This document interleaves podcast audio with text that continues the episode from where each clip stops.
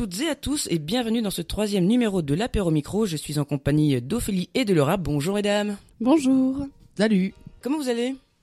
Bah ça va très bien, moi de mon côté, euh, super. Hyper bien. Retour de vacances? euh, Ouais, Mm. retour de vacances. Hyper bien. Ouais T'as fait quoi pendant tes vacances? Oh bah j'ai vadrouillé. T'es C'est allé pas, où? c'est pas très Covid, mais. euh, Ouais, c'est clair, c'est pas très Covid. Euh, je suis allé euh, sur les bords de Rance, euh, à Clisson, euh, à Vannes, et retour au bord de Rance. euh, voilà, faire un tour Pourquoi des- deux fois le bord de Rance Pour voir m- ma Lorette. Ouais. c'est qui euh, Malorette? Ah, t'attaques direct. Et là, c'est c'est même pas, euh, c'est même pas les vraies questions. ah bon? Oh non, Ouais. c'est un préambule comme ça. D'accord. Bah, ma, ma, ma Lorette, c'est ma, c'est ma chérie. C'est un chéri Oui. Ok. Et là, tu, tu es pressé aujourd'hui, je crois? Ouais, parce Ouais. qu'elle est trop belle. Ok. La revoir. D'accord. Et, et toi, du coup, tes vacances, c'était bien? Ouais, c'était très bien aussi. T'étais où au Pays Basque Alors je suis partie dans les Les Pyrénées et au Pays Basque ensuite, donc euh, deux ambiances complètement Ouais. différentes, la montagne puis la mer et c'était génial. Et t'as préféré quoi? Euh, j'ai aimé les deux.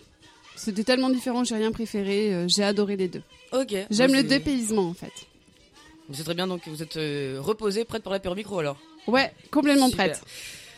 D'accord, d'accord. Donc, euh, comme vous le savez, l'apéro micro propose un retour sur l'année 2020 où on a vécu un petit euh, confinement, une crise sanitaire qui est toujours là. Euh, on est en couvre-feu, donc on n'a plus de, de confinement à part certaines régions de France. Et euh, c'est histoire de faire un retour sur ce qu'on en a fait, si ça nous a été profitable ou pas, est-ce qu'on a changé de carrière, est-ce que, euh, est-ce qu'on a appris des choses sur nous-mêmes ou est-ce qu'on a complètement déprimé? Donc, euh, il n'y a pas d'entre-deux. Bah, si, je pense qu'il y a des entre-deux. Ça dépend vraiment des gens, à mon avis. Donc, c'est pour ça que euh, qu'on va pouvoir se lancer. Ah ben alors qu'est-ce qu'on boit? On boit une bière, c'est une Fischer. Elle a, elle a un bon petit goût de jeunesse pour moi parce que j'en ai bu beaucoup quand j'étais étudiante. Bah, bravo. la prof, quoi. Bah, Euh, tu, tu n'es pas prof toi aussi Ah, si. Et tu bois quoi du coup? Et bah pareil, je bois une bière, la Fischer. Et ça te rappelle pas ta jeunesse? Pas du tout, moi, c'est la Jeanlin qui me rappelle ma jeunesse. ma jeunesse que je suis encore jeune, quand même. Ah, Les cheveux grisonnants mais indiquent ça- que forcément. Le Mais plus ça va, plus ils deviennent gris hein, quand même, c'est ouf. Mais hein. oui, c'est la sagesse, écoute. Mm. Heureusement Bah oui. qu'on te connaît. Hein. Bah, comme ça, tu sais que c'est la vérité. Je ne peux pas mentir, chers auditeurs. ok. Alors première question, comment avez-vous vécu le premier confinement? Le tout premier. Le tout premier, Mm. bah, plutôt bien. Ça, ça a été, dans l'ensemble, euh, ça a été. Plutôt, Vous avez fait quoi? Bah, le début du confinement, c'était un peu sur les chapeaux de roue. Parce bah, en tant que prof, euh, on a dû passer direct euh, au distanciel sans. Voilà, à tâtons. Donc, première semaine, on devait tester des choses. euh, ça prenait beaucoup, beaucoup de temps. Et, euh, et après, bah, une fois qu'on a trouvé son rythme, euh, moi j'ai défoncé de la palette. et puis j'ai- fait, j'ai reconstruit après avec de la palette. Je me suis occupé de ma terrasse, euh, de moi, J'ai des cheveux blancs. de mes cheveux d'argent. C'est ça. Et puis bah ouais, non, bah, je sortais qu'une fois par semaine faire mes courses. Euh, comme j'étais à pied, euh, bah, je pouvais pas ramener d'alcool. J'ai passé Ah. quasiment deux mois à pas boire d'alcool quoi. Bah c'est une bonne chose ou pas? Ouais, c'était pas mal, j'ai perdu du poids du coup. Waouh Ah Euh, oui, c'est ouais. vrai que quand on arrête l'alcool, on se rend compte qu'on perd du bide. Grave. Ouais. Ouais. bah quoi, t'es jalouse? Est-ce qu'il y a Laura, t'as des choses à dire? Toi, t'as bu pendant ton premier confinement, c'est ça? Ouais, je crois bien que j'ai bu quand même. pour C'est la première fois que je buvais de ma vie, des races toutes les soirées. Allez-y. Non, premier confinement, euh, c'était assez variable en fait. Euh, la première semaine, euh, effectivement, très difficile parce qu'il a fallu revoir un peu toute la conception du métier de prof, toute la vision. C'était une autre approche des cours et moi, ce qui me manquait, bah, c'était les élèves en, direct, en chair et en os. Voilà. Et puis ensuite, ensuite j'ai trouvé mon petit rythme. J'ai la chance d'avoir un jardin, d'avoir une terrasse. Il faisait très beau au premier confinement. C'est vrai. Donc, euh, au moment de mes pauses, j'enfilais le maillot de bain, je m'allongeais sur la terrasse, je bouquinais, ça c'était génial. Ah ouais, T'as ouais. bronzé pendant le confinement? Ouais, ouais, je faisais. Des fois, j'étais derrière l'écran, euh, hop, j'enfilais juste le t-shirt. Les élèves ne savaient pas quand je mettais la, vi- la vidéo euh, que qu'en fait ensuite, Un En- qu'ensuite j'enlevais tout quoi. C'était, euh, enfin j'enlevais tout, j'enlevais le. Regardez Donc- les profs. Wouh le conseil de classe est vachement sympa cette année. Donc ça, c'était vraiment le côté sympa. Ce beau temps, profiter du jardin, profiter de la terrasse, c'était génial. Euh, assez rapidement quand même, la vie, euh, la vie culturelle m'a manqué terriblement. Euh, ça, ça a été rude. Et donc, bah, j'ai, j'ai pallié, j'ai, voilà, j'ai essayé de combler ce manque et j'ai couru, couru, couru. Euh, je sais plus combien de kilomètres j'ai parcouru, mais euh, j'y allais tous les jours et j'ai énormément, énormément progressé en, en course à pied. On sait très bien. Donc moi aussi, j'ai perdu du poids, en ouais, fait. bah oui. Non, mais euh, voilà, par, euh, parce que par contre, j'ai continué de boire. Ah, en fait, Donc, tu- voilà. tu peux boire si tu cours, c'est ça le truc, c'est ah putain. c'est un peu chiant, hein. C'est horrible. Ok. Euh, quelle a été la première chose que vous avez faite à votre déconfinement? Enfin, du coup, au premier déconfinement, quoi. De cette liberté retrouvée, genre. euh, Est-ce que vous avez couru comme des pintades euh, Euh, moi, je suis allé direct voir des amis du côté de Nantes. Ok. Voilà. C'est pas du tout Covid non plus. Mais bah, ça fait du bien de les retrouver. Parce que les apéros visio pendant le premier confinement, j'étais pas du tout fan. Ça m'ennuyait euh, assez vite. Puis moi, j'avais pas d'alcool. C'était chiant. Ah oui, c'est vrai que se bourrer la gueule en apérovisio avec Ouais. de la flotte, euh, bouh Non, enfin, si, ça m'est arrivé une fois. Parce que du coup, j'ai trouvé un reste de rhum que j'avais dans l'appart quand même. J'ai fait tous les fonds de tiroir. Mais non, mais- au bout de six mois, là, waouh C'était- trop ça, j'avais juste du rhum. Je me suis dit, bah, eh, c'est dégueulasse pur, donc j'ai mis du gingembre dedans. Bah, le lendemain, j'ai été malade. je crois que c'est la première fois que je vomissais un lendemain de, de petit apéro, quoi. Un Bref. petit apéro, t'as fini la bouteille en fait. Mais non, il y avait quatre verres, même pas. 4 verres de rhum quand même. Ça va Oui, en plus, c'était avec les parents, quoi, super. Bref. Les tiens ou Oui, quelqu'un d'autre Ok. Ah oui, oui, parce que j'étais confiné, oui, avec mon ex à, à cette- époque-là. Ok. Moi, ça s'est bien passé, hein. Ah, moi, je lui préparais ses petits repas le midi, elle travaillait en, té- en télétravail, donc, C'est mignon. euh, ouais. Ça m'occupait aussi. hein. Bah, Il y a eu beaucoup de, de gens qu'on a vus qui ont ça.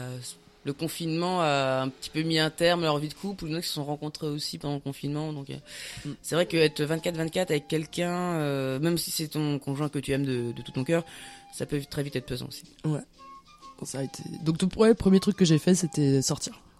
Sortir voir les potes et grosse, bambo- grosse fête, quoi. Grosse bamboche, c'est marrant, hein, tout le monde dit ça maintenant. mais c'est je sais pas pourquoi, pourquoi bamboche, quoi. c'est- Mais je, mais je crois que ça vient d'un ministre à la con hein, qui a sorti ça, le mec il se peut pas dire festoyer comme tout le monde. C'est fini la bamboche, euh, ta gueule. Bah. Et pour toi, du coup, Laura? Bah écoute, euh, la même chose à peu près. Euh, je crois que j'ai filé au bord de la mer pour voir ma famille et quelques amis. Et donc voilà, grosse fête. Mais quand même euh, dans le respect, euh, je pense que je suis plus... un petit peu plus sérieuse qu'Ophélie. Euh, C'est ce que vous dites là, mais en vrai, en vrai, on a des photos sur Instagram, ça va. Non mais en tout cas j'ai profité et je crois que la mer me manquait terriblement. Et j'ai peut-être eu cette réflexion-là pendant le premier confinement de me dire... Ah ouais, peut-être que peut-être que je suis faite pour vivre au bord de la mer, parce qu'après tout j'ai grandi au bord de la mer, j'ai cette chance-là d'avoir pu la voir tous les jours. T'as grandi où? Euh, à Aradon, dans le Morbihan, dans le golfe du Morbihan. ah oui, c'est joli là-bas. Ouais, c'est très joli et voilà, c'est vrai que c'est un sacré cadre. Tu t'en rends pas toujours compte euh, quand quand t'es jeune, quand t'es ado. Enfin, t'as cette chance-là de pouvoir faire toutes ces balades magnifiques. Mais euh, mais voilà. Et là, de vivre euh, confiné à Rennes, même si j'adore Rennes, mais le fait de ne plus avoir le côté culturel de la ville.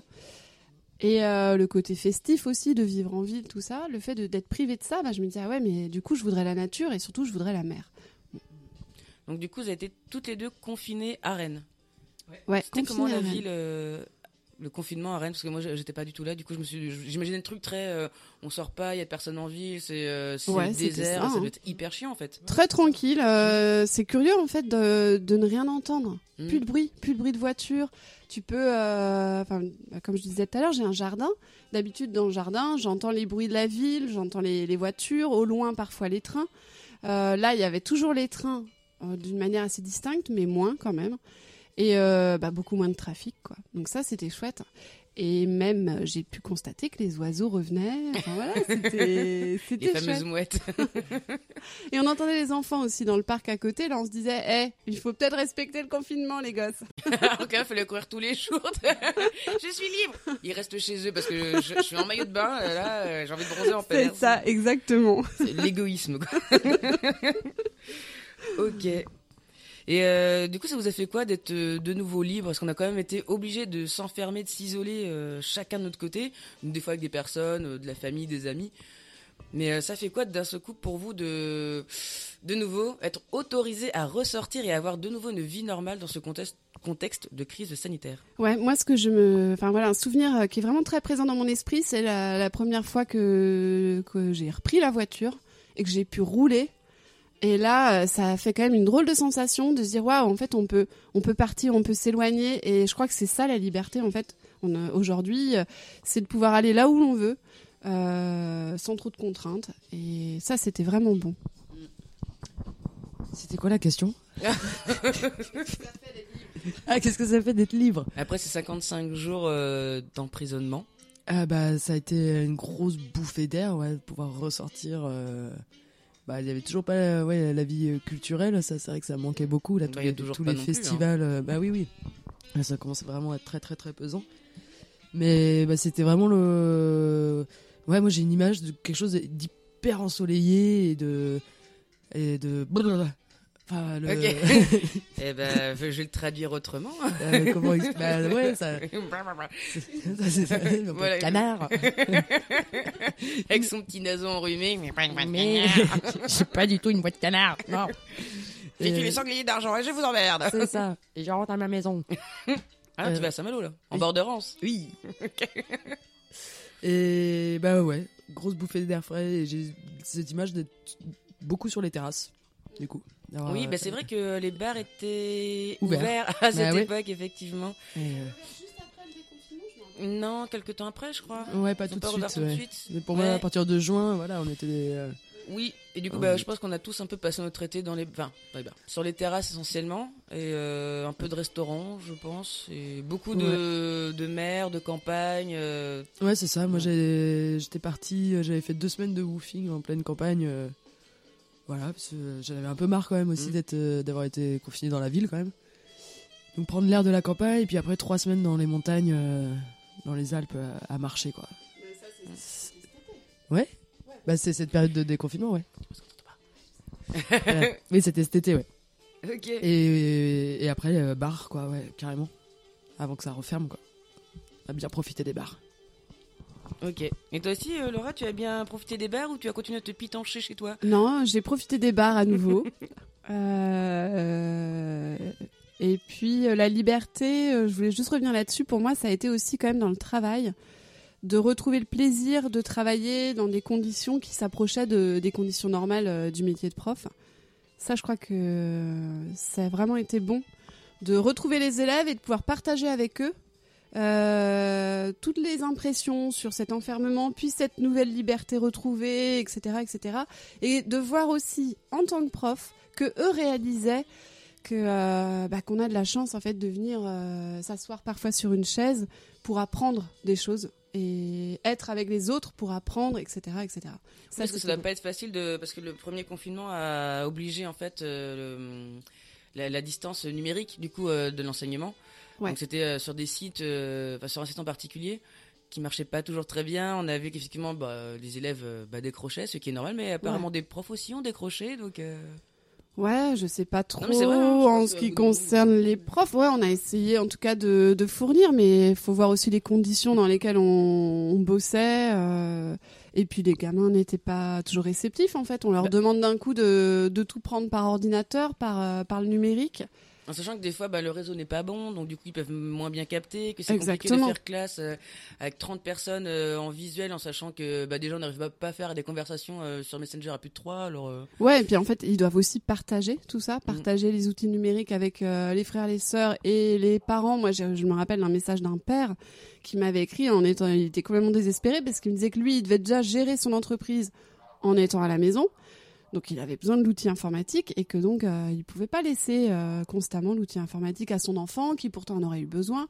Bon, mais ça encore c'est un cas facile quoi parce qu'après il y avait tous les autres euh, ceux qui étaient enfermés. euh, je me rappelle par exemple avoir eu un élève au téléphone et j'entendais les petits frères petites sœurs qui braillaient derrière, Ouais, la mère qui était complètement dépassée parce qu'en fait ils vivaient dans un appart enfermé à 6 et ouais c'était dur. Mm. Ouais.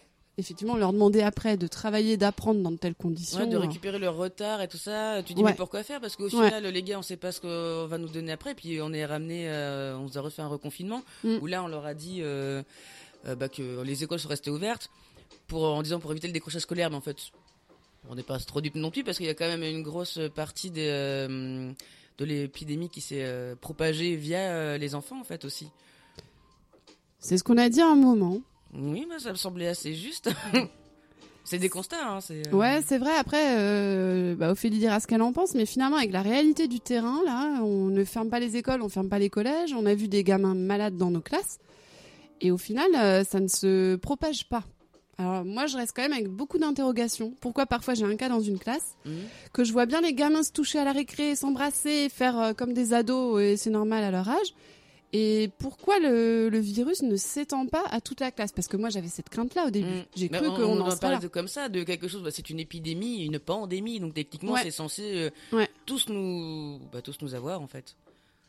Donc là, ça fait déjà un an et effectivement. euh, et après, des gens qui réagissent, mieux. Mais après, on a vu qu'il y avait des gens qui étaient asymptomatiques. Aussi. Ça veut pas dire que s'ils Aussi. sont pas malades, c'est pas dire qu'ils Ouais. l'ont pas eu. Donc Non, mais c'est clair, il y a beaucoup d'inconnus, beaucoup d'interrogations Mm. autour de ça. Et je pense que ça lui Euh. pesait aussi sur euh, sur les élèves. De pas savoir de quoi demain sera fait pour eux aussi, quoi. Complètement. Ouais, moi, je les ai vus inquiets. J'en ai vu qui arrivaient avec des gants, même euh, au moment du déconfinement, ils avaient des gants en classe. Donc, gel hydroalcoolique plus gants. Enfin, voilà, ils étaient un peu terrorisés aussi. Mm. Ouais, je pense qu'il y, a les- il y a vraiment les deux dans les élèves, ceux qui flippent, parce que je pense qu'à la maison ça flippe aussi. Oui. Et, et les autres, euh, d'autres euh, qui pour eux euh, en ont un peu euh, rien à foutre quoi et enlèvent le masque en classe, euh, comme si voilà ils ont pas été du coup peut-être touchés euh, par leurs proches, donc pour eux ça ça leur semble pas forcément réel. Mm. On en entend à la- parler à la télé, ça a des conséquences sur notre vie, certes quotidienne, mais j'ai l'impression que certains élèves voient ça comme que c'est un peu surréaliste et ont du mal à capter peut-être cette chose, quoi. Enfin, cette situation exceptionnelle, quoi. Mm. Je pense. Ok. Et euh, quand on vous a annoncé le deuxième euh, reconfinement, ça vous a fait quoi? Ça vous a dit non, pas encore ou C'était bah, quand faut- euh, C'était en novembre, c'est ça? Ouais. Alors moi, c'était un, un peu fou parce qu'en fait, je revenais de Martinique, je rentrais de Martinique, et euh, en, le jour où j'atterrissais, c'était le jour où le confinement commençait à 18h. Enfin, non, c'est peut-être pas à 18h, ça devait être à partir de minuit, je crois, je sais plus. Mm. Euh, donc ça, c'était un peu fou de revenir comme ça d'un voyage euh, sur une île où j'ai pu profiter des restos, des bars, euh, de la chaleur, du monde, etc. Et d'arriver et de voir cette, cette drôle d'ambiance en fait. parce que du coup, pour venir de Paris, tu voyais aussi qu'il y avait beaucoup de véhicules qui allaient sans doute dans leur... un peu comme, comme il y avait eu au premier confinement, des véhicules qui venaient en Bretagne ou dans leur résidence secondaire, je ne sais quoi. Bref, une sorte de, de drôle d'ambiance de fin du monde. Après, c'était moins difficile parce qu'on savait qu'on allait retourner travailler, donc euh, c'était un confinement moins, moins strict que le premier, quoi. Pour, euh, en ce qui concerne les professeurs, en tout cas. Ok. Et pour toi, euh, Félix? Moi, ça m'a rien fait du tout. Rien. Ok. Enfin, j'ai aucun, aucun vraiment euh, du coup euh, changement. Du coup, tu vois, je me souviens même plus de quand c'était ce deuxième confinement. euh. Je sais que j'avais toujours une attestation dans ça qui avait été donnée par le collège, mais voilà, c'était. Du coup, en gros, tu fraudais un peu? Bah carrément. Ouais. Non, mais t'as le droit de le dire. hein, Bah euh, oui, oui. Après. Moi, j'ai bien euh, fraudé aussi. Hein. Ça, puis t'avais du monde partout. Enfin, pour moi, ça n'a pas été euh, un véritable confinement et on voit bien, ça n'a pas forcément bien fonctionné en soi. Ouais, oui, justement, euh, on est passé d'un confinement de 22h à 20h, puis à 18h maintenant. Mhm. Vous avez pensé quoi de ces mesures euh, que, qui a été mises en place par le gouvernement? Vous trouvez qu'elles sont efficaces? Non, je trouve qu'elles sont très liberticides plutôt, ouais. Ok. Et, euh, et ouais, non, je trouve ça totalement ridicule, quoi. Enfin, cette idée de couvre-feu, euh, euh, certes, on est en crise sanitaire, on n'est pas en guerre, quoi. Enfin, c'est pas, va pas y avoir un bombardement de virus sur notre tête à partir de 22h ou 20h ou 18h. Enfin, je comprends vraiment pas pourquoi, pourquoi ils ont choisi de faire ça. Ouais. Et pas- son-. Oula, les bougons, la Miller. Non, mais je rejoins complètement Ophélie. Moi, ce couvre-feu à 18h, je sais, voilà, je le comprends pas. Je trouve que c'est une aberration. Au final, on se retrouve avec euh, une masse de gens à 17h30 dans les magasins, les supermarchés parce que, ah, j'ai oublié d'acheter euh, mon pack de bière et mon paquet de chips. On voit les gens qui sont en stress, en train de courir dans les allées parce qu'ils savent que voilà. Mais donc, en fait, on a agglutiné les gens sur des horaires plus restreints dans des lieux où déjà il y avait une certaine fréquentation. Euh, non, moi, ce truc de 18h, au final, en plus, on doit commencer l'apéro à 16h30. Oula, moi je commence à 14h, hein. c'est du retard. Ou, ou voilà, ou le commencer euh, dès 11h du matin. Enfin voilà, ça, ça décale toute notre vie sociale. Mhm. Ou bien ça nous incite à frauder, à espérer qu'on puisse rentrer après 18h sans être vu. euh, Ou, ça c'est le point positif quand même, à rester dormir. Donc à profiter plus longuement de ses amis et d'un bon repas. euh, voilà. Mais ça fait des petits clusters aussi, en fait. Si on peut pas rentrer chez soi et qu'on est obligé de dormir chez quelqu'un qui, ça se trouve, euh, à 5, il y en a peut-être un qui est malade. Exactement. Du ouais. coup, c'est complètement con. C'est complètement con. Non, mais on est bien d'accord hein, que qu'il faudrait revenir là-dessus sur ce foutu euh, couvre-feu. Ok. Eh ben, on fera passer le message. Vas-y. Non. Ah, c'est pour le raid. ok. Euh... Et du coup, votre deuxième déconfinement, c'est comme le premier confinement, enfin, le deuxième euh, confinement, vous l'avez un peu fraudé, donc du coup, quand on vous a annoncé que vous étiez de nouveau libre, Ouais, c'était pas. changé, Il n'y avait pas une grande différence. Ça n'a pas changé beaucoup de choses que dans la mesure où on allait au travail, on rentrait chez soi. Mais c'est vrai que, en revanche, avec ce couvre-feu euh, du déconfinement, on était plus dans une logique du boulot dodo. Et ça, je trouve ça vraiment difficile. Et Mm. d'ailleurs, on le voit autour de nous, les gens, ils, il pète des câbles. Ouais, ils en souffrent en fait petit à petit quoi. On n'en peut plus de Ah, cette vie d'aller en fait, d'aller c'est, bosser, euh, de rentrer à la maison et de fermer nos et gueules. voilà, c'est ça quoi. Même manifester, ça devient compliqué, quoi. Même manifester, ça devient compliqué. Ouais. Bah c'est oui exactement ça. Donc de, déconfinement, je l'ai pas euh, vu passer. Et puis bah de toute façon depuis, je crois, euh, c'est- c'est c'est à partir de ces moments-là, de toute façon que j'arrêtais totalement d'écouter les informations. J'ai totalement coupé. En a ras-le-bol de, de leurs petites annonces. Ils font passer des petits messages dans la semaine. Alors là, du coup, tout le monde ne parle que de ça. C'est chiant. Tout ça pour dire finalement, on se laisse encore deux semaines pour réfléchir à quelque chose qu'on réfléchit déjà depuis trois mois. Voilà, c'est ça. Et donc du coup, les gens, ils sont là. Ah, alors qu'est-ce qu'ils vont faire? Ils font des scénarios et c'est c'est c'est le sujet principal de conversation à chaque Bah, fois. c'est une mauvaise série télé, quoi. Ouais, c'est ça. Et ça tourne en rond, ça tourne en rond, ça tourne en rond. Et en fait, on est tous en train de tourner en rond comme des moutons. Et, et on plonge, j'ai l'impression, il y a cette Mm. sensation là de, de vraiment plonger dans, un- une sorte de dépression collective euh, qui est, qui est peu- extrêmement pesante. Hmm Et, euh, et j'ai vraiment hâte qu'on sorte de, de, de ça. Moi, ce qui me fait beaucoup, très peur aussi, par exemple, par rapport aux élèves, c'est qu'ils se construisent en ayant peur de l'autre Oui. à cause de, de- du virus. Et donc à toujours euh, les éviter, euh, éviter l'autre, quoi. Euh, Mm. Donc euh, comment, comment ils peuvent grandir avec ce- cette idée-là? Qu'est-ce que ça va donner? Ça va être des gens très craintifs. Bah ça ouais. va faire des sortes de petits monks.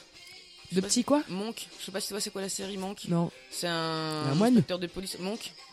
Moine Non, Monk. Putain, elle est sourde et en plus enrhumée, celle-là. Elle est bouchée de partout. Oh bah ça va, yo. On n'ira pas vérifier. Ah bah on verra ce soir. Hein. Oh, ça se dit pas Oh. Vous avez les idées mal placées, les filles. ouais, ouais, c'est ça. Ouais. Ok. Euh, Qu'est-ce que vous pensez euh, de la façon dont le gouvernement a géré cette crise sanitaire? Lâchez-vous, hein, vous avez le droit de dire ce que vous pensez. Alors, euh, le premier confinement, euh, je pense, était peut-être nécessaire. Enfin, ça, c'est quelque chose. En tout cas, il fallait une mesure et une mesure euh, malheureusement qui frappe un peu fort. Je pense que voilà, on n'avait aucun recul sur ce virus. Euh, on voyait quand même les services hospitaliers qui saturaient complètement. Donc, je crois qu'à un moment, ouais, il fallait prendre une décision. Je dis pas que c'était exactement la bonne décision.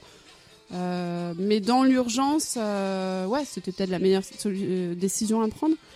Ensuite, là, pour toute la suite, j'ai été très perplexe. Pour le deuxième confinement, je suis restée perplexe parce qu'au final, c'était confinement, mais attendez, on va quand même tous continuer d'aller travailler. On va juste arrêter tout ce qui est culture et, et puis vie sociale, en fait. Voilà. Et ensuite, euh, à fond pour l'économie, euh, on a bien vu tout de suite euh, la direction que prenait, euh, bien entendu, toutes ces mesures du gouvernement. Et là, on commence quand même à s'interroger sur ce qu'on attend de nous, quoi, sur ce qu'on attend de nous dans la société en tant qu'être humain. Donc, ne plus vivre et être juste, juste des acteurs de la vie économique. Voilà ce qu'on attend de, nous. Et puis pendant ce temps, on laisse mourir aussi à petit feu certaines, certaines euh, professions, certaines euh, tranches de la société, et ça, c'est pas normal. C'est vrai qu'il y en a pas mal qui prennent cher. hein. Notamment les étudiants, là en ce moment, qui. Euh, Ouais, les enfin, les pauvres, étudiants, qui sont vraiment euh, laissés à l'abandon, quoi. ouais, les étudiants, euh, tous les, Les jeunes entrepreneurs. tous ceux qui- tous les jeunes entrepreneurs, euh, je crois que les jeunes actifs aussi, hein, tous Mhm. ceux qui essayent de se lancer dans la vie professionnelle en ce moment, mais quelle galère quoi. À trouver du taf, ouais, c'est pas possible. le monde du spectacle, les, les groupes qui meurent à petit feu parce que voilà, qui doivent abandonner leurs rêves. Mais ouais, c'est dur quoi. C'est vraiment difficile. Ouais, t'as, t'as, euh, hyper bien résumé ma pensée aussi là-dessus, quoi. Enfin, un premier confinement, oui, certes, nécessaire, brutal, mais finalement, qui a fait ses preuves. Et le reste, bah, c'est que des petites mesurettes, là, mais tout, tout est fait juste, voilà, en effet, pour protéger euh, l'économie, et on nous met cette épée de Damoclès euh, au-dessus de la tête en disant il faut faire tourner l'économie, sinon ça va être pire. Bah ouais, bah, quand le moral des Français euh, va atteindre le fond des chaussettes, euh, je pense que ça peut être bien pire aussi, quoi. Enfin, bon, c'est vrai que le rôle normalement d'un État, c'est de s'assurer du bien-être de sa population. Là, j'ai plus l'impression qu'ils veulent s'assurer le bien-être de leur portefeuille, quoi. Donc c'est. Ouais, en fait, finalement, ça change pas d'habitude. Oui, mais c'est encore plus. Oh, Barbara C'est encore plus grillé, du coup. Et, euh, Oui, maintenant c'est clair, euh, on l'a vu. Mais ils assument complètement. Ah oui, on oui. vous encule.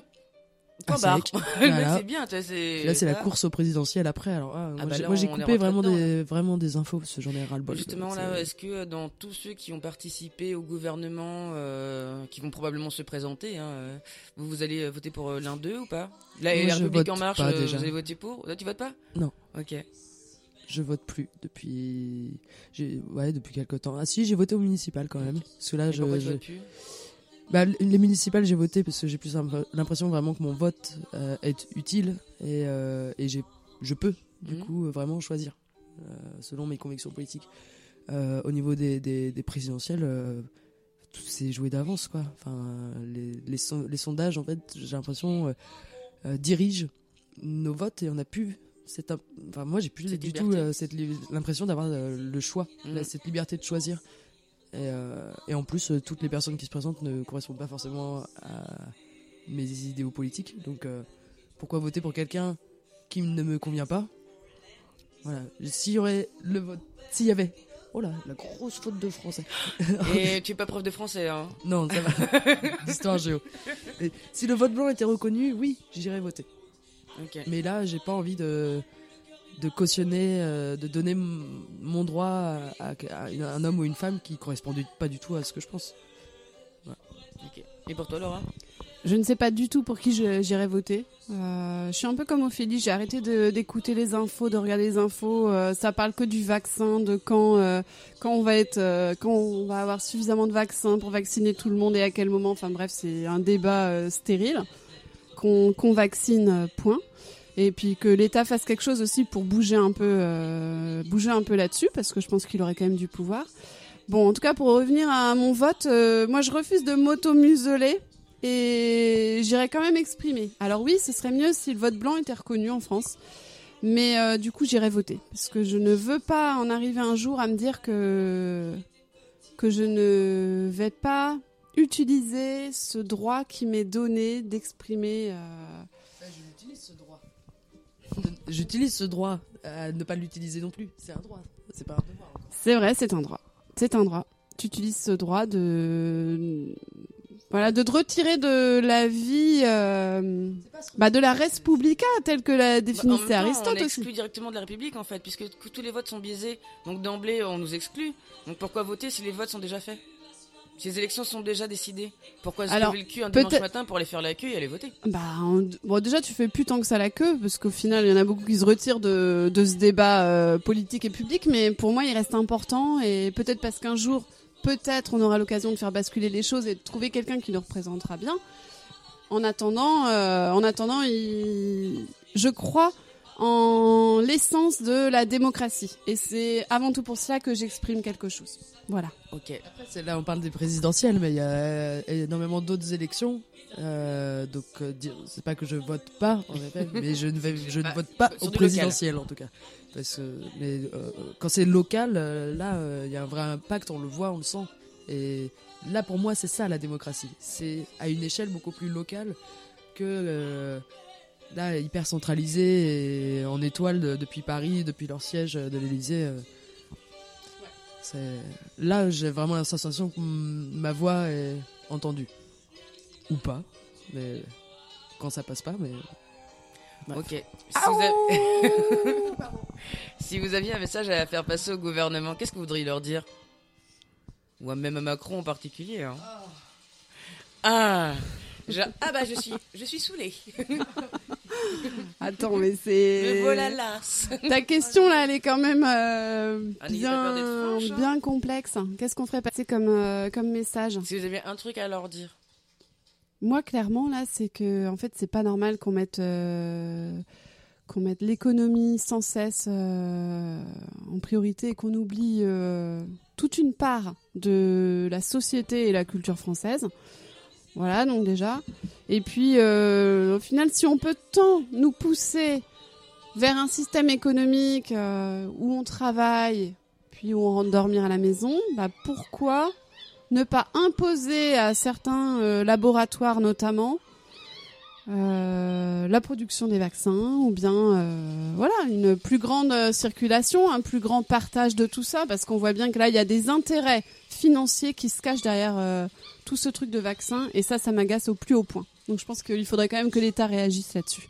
Ok, pour toi, euh, Ophélie? Euh, moi, je pense que si je l'avais en face, je serrerais les dents très fort.